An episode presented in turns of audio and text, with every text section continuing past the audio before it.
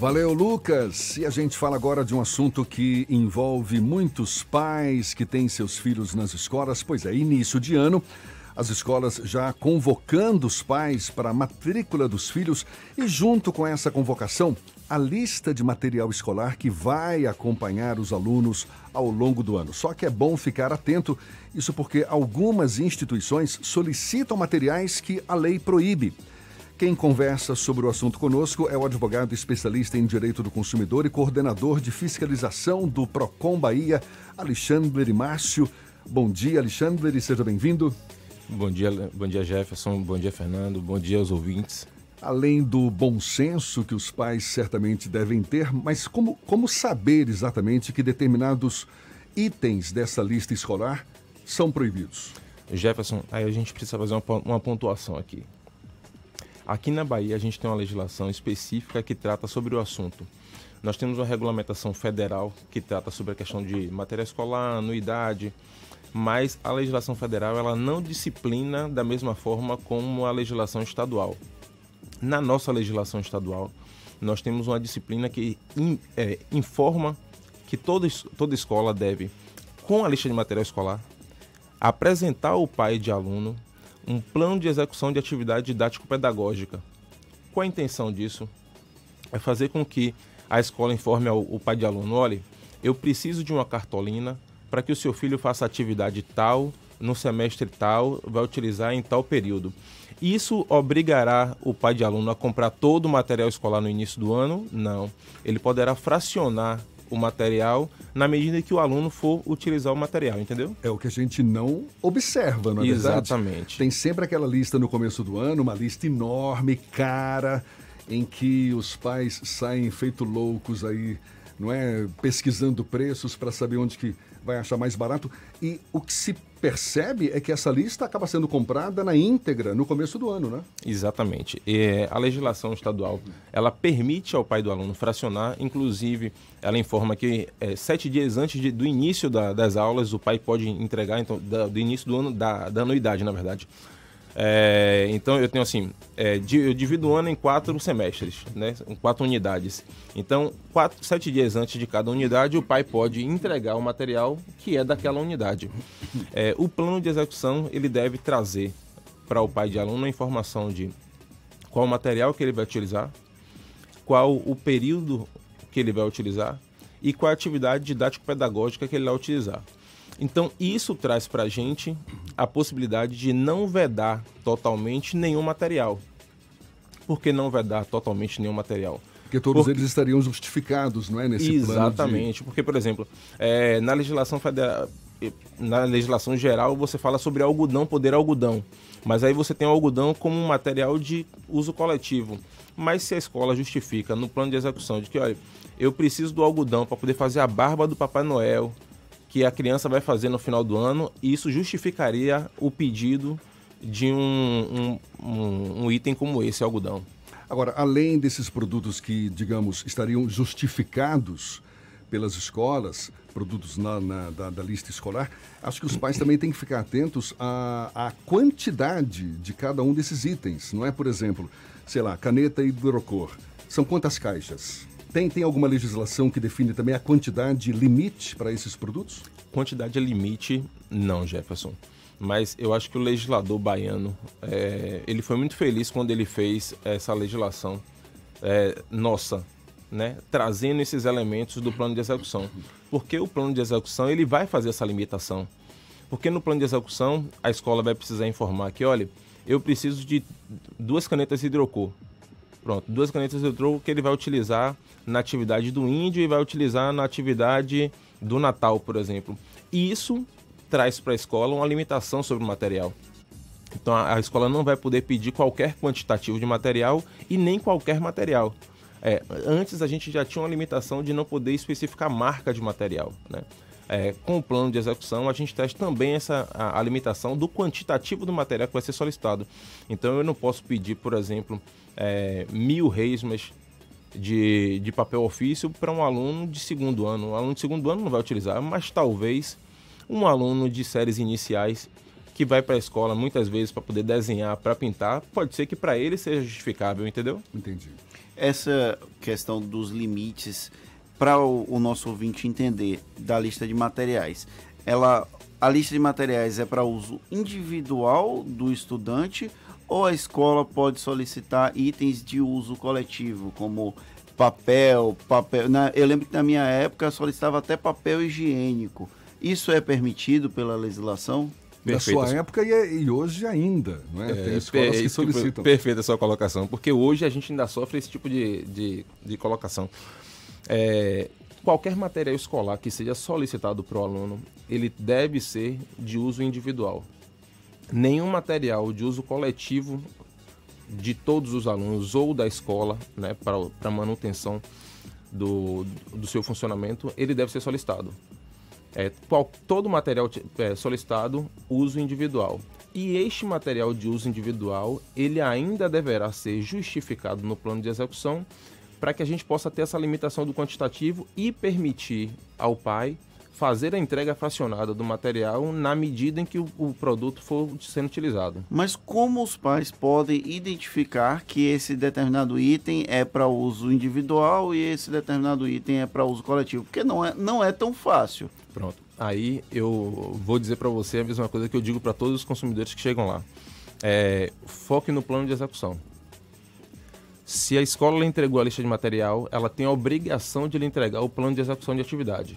No plano de execução de atividade vai ter lá. É, por que, que a escola está me pedindo uma vassoura? Vassoura? Vassoura é de âmbito de, de uso coletivo. Mas se você chegar lá no, no período de. no ano letivo de novembro, por exemplo, ou de outubro, e estiver lá, ó, a gente está pedindo uma vassoura para poder fazer um, um espantalho, ou para fazer uma a vassoura da, da bruxinha, que vai ter uma atividade. E isso justificaria o pedido da, da vassoura. Então eu sempre falo para todo consumidor, foque no plano de execução. Veja se aquele material que está sendo solicitado está no plano de execução e como ele está no plano de execução. Então acho que o plano de execução é um grande balizador para o consumidor. Como esse período é o, o principal, a principal fase do ano destinada à aquisição de material escolar, quais são o, as queixas mais recorrentes, os problemas mais recorrentes nesse aspecto relacionado a itens de material escolar que o PROCON tem observado? Eu vou até lhe agradecer a pergunta agora. É, vai me dar a oportunidade de esclarecer no ar um, um, um, problema que a gente tem. A gente já teve muito problema em relação à lista de material escolar. Há dois anos atrás, é, nós tivemos a ideia de promover cursos regulares é, ano a ano para as escolas. Então a gente chamou o sindicato das escolas particulares e firmou uma parceria. Vamos fazer um curso para as escolas? Vamos. A gente passou a fazer todos os anos um curso onde a gente explica às escolas o que é que a legislação permite sobre material escolar, é, a questão do plano de execução, para eles entenderem que ele tem a obrigação de fazer o plano de execução e apresentar para o pai de aluno. E aí, quando nós fizemos isso, o único problema que ficou remanescente ainda é porque em algumas gestões anteriores do PROCON, nós tivemos lançado na internet uma lista de material escolar que não, não seria eh, teoricamente permitida, né? Então, se você botar na, no Google lá, lista de material Procon Bahia, vai ter uma lista lá informando os, os materiais que não podem ser solicitados. Só que é, a lista, quando fizeram, fizeram de uma forma fria, no sentido de, ó, isso aqui é coletivo, isso aqui não é. Só que hoje você precisa enxergar essa lista sobre o olhar do plano de execução. Então você tem que verificar, tá bom, é, aqui está pedindo álcool, mas o álcool vai ser utilizado para quê no plano de execução? Ah, se você, você a escola conseguiu justificar no plano de execução a utilização daquele produto, aí o produto está ok. Agora, esse plano de execução pode ser uma forma de driblar também, não é? O pedido de alguns materiais que, que despertam alguma dúvida. Você falou aí vassoura, né? A vassoura não vai poder estar na lista porque é de uso coletivo, é muito mais para manter a escola limpa, mas a escola pode, de repente, não, não, a gente vai ter uma atividade em que os alunos vão estar usando uma vassoura, só que depois essa vassoura vai ficar disponível para a escola e será que vai ser só utilizada numa atividade pedagógica? Jefferson, em regra, é, os materiais que são utilizados na atividade pedagógica, elas acompanham o aluno. Então, por exemplo, Eu digo que eu tenho, eu tenho é, duas, duas pequenas em casa, né? Então, normalmente, a gente, o colégio pede um CD, alguma coisa assim, e aí, normalmente, depois esse CD acaba voltando em forma de uma flor, de um, de um quadrinho, alguma coisa assim. Então, em regra, esses materiais, eles costumam voltar. Mas se o consumidor identificar que, olha, foi feito pedido de material e eu não vi retorno desse material, pode entrar em contato com o PROCON e é, formular sua denúncia, que a gente vai até o fornecedor em loco para poder verificar essa denúncia. Na semana passada, eu me deparei com um pai que estava com uma dúvida. Tem aquele formulário que é preenchido logo na matrícula, né? Se o aluno tem algum problema de saúde, se toma algum medicamento, e era o caso do filho dele, que dependia lá de um medicamento. Aí a escola solicitou o medicamento, incluiu esse medicamento na lista de material escolar. Está correto isso? Medicamento ele não pode ser é, custeado pela escola, porque ele é de uso particular. Então, é, é até por questão de segurança do próprio aluno, porque é, pense que o medicamento ele tem é, a posologia adequada, é, o para você comprar tem medicamento, você precisa de receita para poder comprar o medicamento. Então, assim, o medicamento ele é de uso pessoal, de fato. Então, se a criança toma um medicamento que ele é de forma regular, é natural que a escola peça que, ó, então você deixa o medicamento com a gente, que a gente vai administrar o medicamento. Aí é, é tranquilo isso. Uma coisa que eu achei que você ia perguntar, mas que é, a sua pergunta foi diferente. Achei que você ia perguntar sobre a questão de cobrança de valores diferentes para alunos especiais, que é uma coisa que também não pode. Uhum. Né? Então, assim, é, a escola não pode cobrar nenhum valor que seja diferente do aluno regular para os alunos especiais. Aliás, você está tocando num ponto que também interessa muitos pais, que é o reajuste da mensalidade. Qual é o critério que está sendo é, defendido hoje para. Não, isso aqui pode. Pronto. É, é, reajuste de mensalidade, ele é dado em função de apresentação de planilha de custo. Então, o que é que é, é avaliado? É, qual foi a mensalidade ou anuidade do ano anterior? Pronto. Quais foram os reajustes? Quais foram os custos que mudaram para a escola, para que ela, neste ano agora, estivesse implementando um reajuste, sei lá, de 10%. Então, todos os anos, a, a escola tem a obrigação de apresentar planilha de custo para os pais. E aí, eu falo aqui, é, nós do PROCON e o pessoal do Ministério Público, em regra, costumam acompanhar também, para que é, não ocorra nenhum tipo de reajuste que seja absurdo. Porque é, o reajuste ele não tem como ser igual para todos, Jefferson. Pense que eu funciono numa escola na qual o meu espaço ele é meu.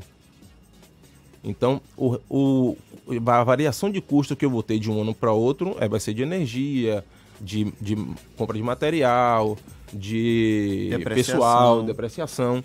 Aí eu funciono num ambiente que não é meu, é alugado. E eu sofro um reajuste de aluguel, por exemplo. Eu vou ter todos os reajustes que todo, todas as escolas terão e mais um reajuste de aluguel. Então eu preciso, no momento de eu fazer o meu reajuste, comprovar isso por meio de planilha de custo para que é, isso não, pa, não passe para o consumidor como um reajuste abusivo, entendeu? É, nesse caso, é, seria como é que abre a planilha de custos porque faz parte também do segredo do negócio, né? A parte do lucro também é uma, uma questão estratégica da empresa. E aí vai justificar, vai, abre para quem, em que sentido? Eu vou pedir para Alexandre Márcio segurar a resposta para já já, advogado especialista em direito do consumidor, coordenador de fiscalização do Procon Bahia, conversando conosco aqui no Isso é Bahia. Agora 25 para as 8 na tarde FM. Agora são 7h42 aqui na Tarde FM e a gente retoma a conversa com o advogado especialista em direito do consumidor, também coordenador de fiscalização do PROCON Bahia, Alexandre Márcio. Ficou uma pergunta no ar, Fernando. Eu perguntei sobre como funciona esse processo para as escolas particulares fazerem um reajuste anualmente, já que eles precisam abrir um pouco a planilha de recursos, de custos da empresa e aí pode de alguma forma afetar o segredo do negócio, que é a questão do lucro. Pois é, Fernando. É, em regra, o que nós costumamos solicitar para eles é uma relação de tudo que variou o preço no custo dele de um ano para o outro. Nós não chegamos a, a, adentrar na questão de lucro ou da, da, concorrência. E aí, quando nós recebemos esse tipo de material, quando a gente tem um, como a gente criou uma boa relação com o Ministério Público, a gente costuma partilhar esse, esse material com o Ministério Público para que a gente consiga chegar a um denominador comum. Essa operação Volta às, às Aulas que o PROCON realiza anualmente, ela foca nas escolas por conta da lista de material escolar ou atinge também papelarias e instituições assim, empresas nesse segmento? Pronto, essas as operações da gente, algumas delas, elas são divididas em fases, né? É, essa primeira fase agora, ela é focada nas escolas. É, assim que a gente terminar a parte das escolas, a gente parte para um segundo momento que é focado nas livrarias. Livrarias, papelarias, para Livra... ver a conformidade dos produtos. Conformidade dos produtos, que é verificação de preço, se há publicidade enganosa, se tem material que está sendo comercializado que não tem, por exemplo, selo de selo de, de, de órgão responsável. Certo. Agora, ainda com foco nas escolas, qual é a penalidade que as escolas estão sujeitas caso, por exemplo, não apresentem esse plano de execução pedagógico, uh, enfim, não, não obedeçam às recomendações do PROCON? O que acontece? Todas as vezes que a gente é, realiza um ato fiscalizatório, é lavrado, identificando uma infração, é lavrado um auto de infração. Esse auto de infração ele vira um processo administrativo interno no PROCON e todo o processo administrativo interno no PROCON, no momento da, do, da sanção, ele pode é, receber uma multa que pode variar entre 400 e 6 milhões, a depender do porte da empresa e é, da abusividade que foi feita ao consumidor. Então, assim, é, você tem uma, uma, variação aí de 400 reais até 6 milhões, no a depender recente, da agressividade da... No passado recente, tem alguma multa milionária do PROCON? Já tivemos multa milionária no PROCON em relação a bancos. E que foi paga? Você chegou no ponto agora que é porque não, não, é, não compete a, a, a mim essa parte, né? É, nós tivemos três autuações, salvo engano, que foram as três em relação a bancos. É, eu não sei se essas, esses processos eles já foram julgados em segundo, porque assim, é só para ele explicar como é que funciona o processo no, no PROCON. É, nós autuamos ele é feito, vira um processo administrativo, nós temos um setor responsável pelo fazer o julgamento do processo. Após o julgamento do processo, se a empresa quiser recorrer desse processo, ele recorre e esse processo ele será julgado pela Secretaria de Justiça, da, é, que é, nós somos órgãos vinculados à Secretaria de Justiça, para que então ele possa realizar o pagamento. E aí eu não tenho como lhe informar neste momento se esses processos eles já retornaram, se, se houve recurso, se não houve recurso, entendeu? A gente Esse vira e mexe, tá, a gente vira e mexe está divulgando aqui, Secretaria é? de Justiça, Direitos Humanos e Desenvolvimento Social. Quando a multa é paga nesse tipo de ação, vai para vai tem Você fala o valor? Um carimbo, é o valor, ah, o valor que é arrecadado. Ela tem um carimbo, ela vai ser utilizado para uma coisa específica. Como é que funciona essa questão da destinação de recursos? Recursos de Todo, multas? Toda e qualquer multa é, arbitrada pelo, pelo PROCON, ela vai para o Fundo Nacional de Defesa do Consumidor, que é um fundo que ele só pode ser utilizado para as questões relacionadas à defesa do consumidor, que envolve educação, é, compra de material que seja de finalidade, por exemplo, vou comprar um veículo para ajudar na fiscalização, isso pode vou comprar coletes, vou comprar é, material de uso para a, a, utilização na fiscalização. Isso pode. É, quero pagar a luz do, do prédio. Pode ou não pode? Então, são, é, é, um, é um fundo que ele é destinado... Posso fazer material educativo com esse fundo? Posso. Agora, esse fundo ele é administrado por um conselho. Então, assim, nós temos um conselho que é formado por Ministério Público, Defensoria, Associação de, de Donas de Casa. Então, tudo que vai ser utilizado deste fundo, ele precisa ter a aprovação do Conselho, entendeu? E ele é gerido pelo, aqui no Estado ou nacionalmente? Porque é um fundo nacional, não, né? desculpe, não é nacional, é estadual. Ah, tá. É, é aqui no Estado. Vira e mexe a gente divulga, não é? A aplicação de multas milionárias por parte de é, órgãos de defesa do consumidor, órgãos de fiscalização aplicam multas milionárias. A gente teve recentemente o caso da, da Vale lá, né? O, o caso de Brumadinho, enfim. É, é, mas não a, o, o, pagamento dessas multas. A gente fica meio que sem saber. Até porque sempre recorre-se, não é? É isso que eu ia dizer. É, Jefferson, acho que uma grande questão aí é a seguinte: é, uma instituição que recebe uma multa milionária não é uma instituição pequena Então, certamente essa instituição ela não vai se conformar com a decisão única e exclusiva do órgão. Ela provavelmente ela vai recorrer ao âmbito judicial. E você sabe que quando recorre ao âmbito judicial, a, a já demora muito mais tempo e a gente não tem mais esse controle. Porque, é, todas as multas nossas que não são executadas, que não, não são efetivamente pagas, a gente caminha para a PGE, né, para que a PGE possa fazer a, a, a, cobrança desses valores. A operação Volta às Aulas, ela começa exatamente agora pelo, pelo PROCON, aqui na Bahia? Começamos essa operação na segunda-feira, ontem. É, a intenção é fazer as escolas da, da capital e da é, região metropolitana inicialmente, né? É, a depender de como a gente sinta as denúncias dos consumidores, a gente vai avançando para o interior da Bahia. Como é que é o critério de escolha das escolas que vão ser fiscalizadas? Porque vocês acabam não fiscalizando todas as escolas. Né? Fiscalizam? Infelizmente, nós não temos como fiscalizar todas as escolas. Então, nós vamos fiscalizando na medida em que a gente é, já teve algum tipo de denúncia dessa escola ou a gente já tem algum tipo de problema com essa escola. Então, essas com certeza vão estar no nosso foco. Então, assim, é uma solicitação até que eu faço. Consumidor que tem noção de problema em alguma escola. Olha, eu fui matricular meu filho, me deram a lista de material escolar, mas não me deram um plano de execução.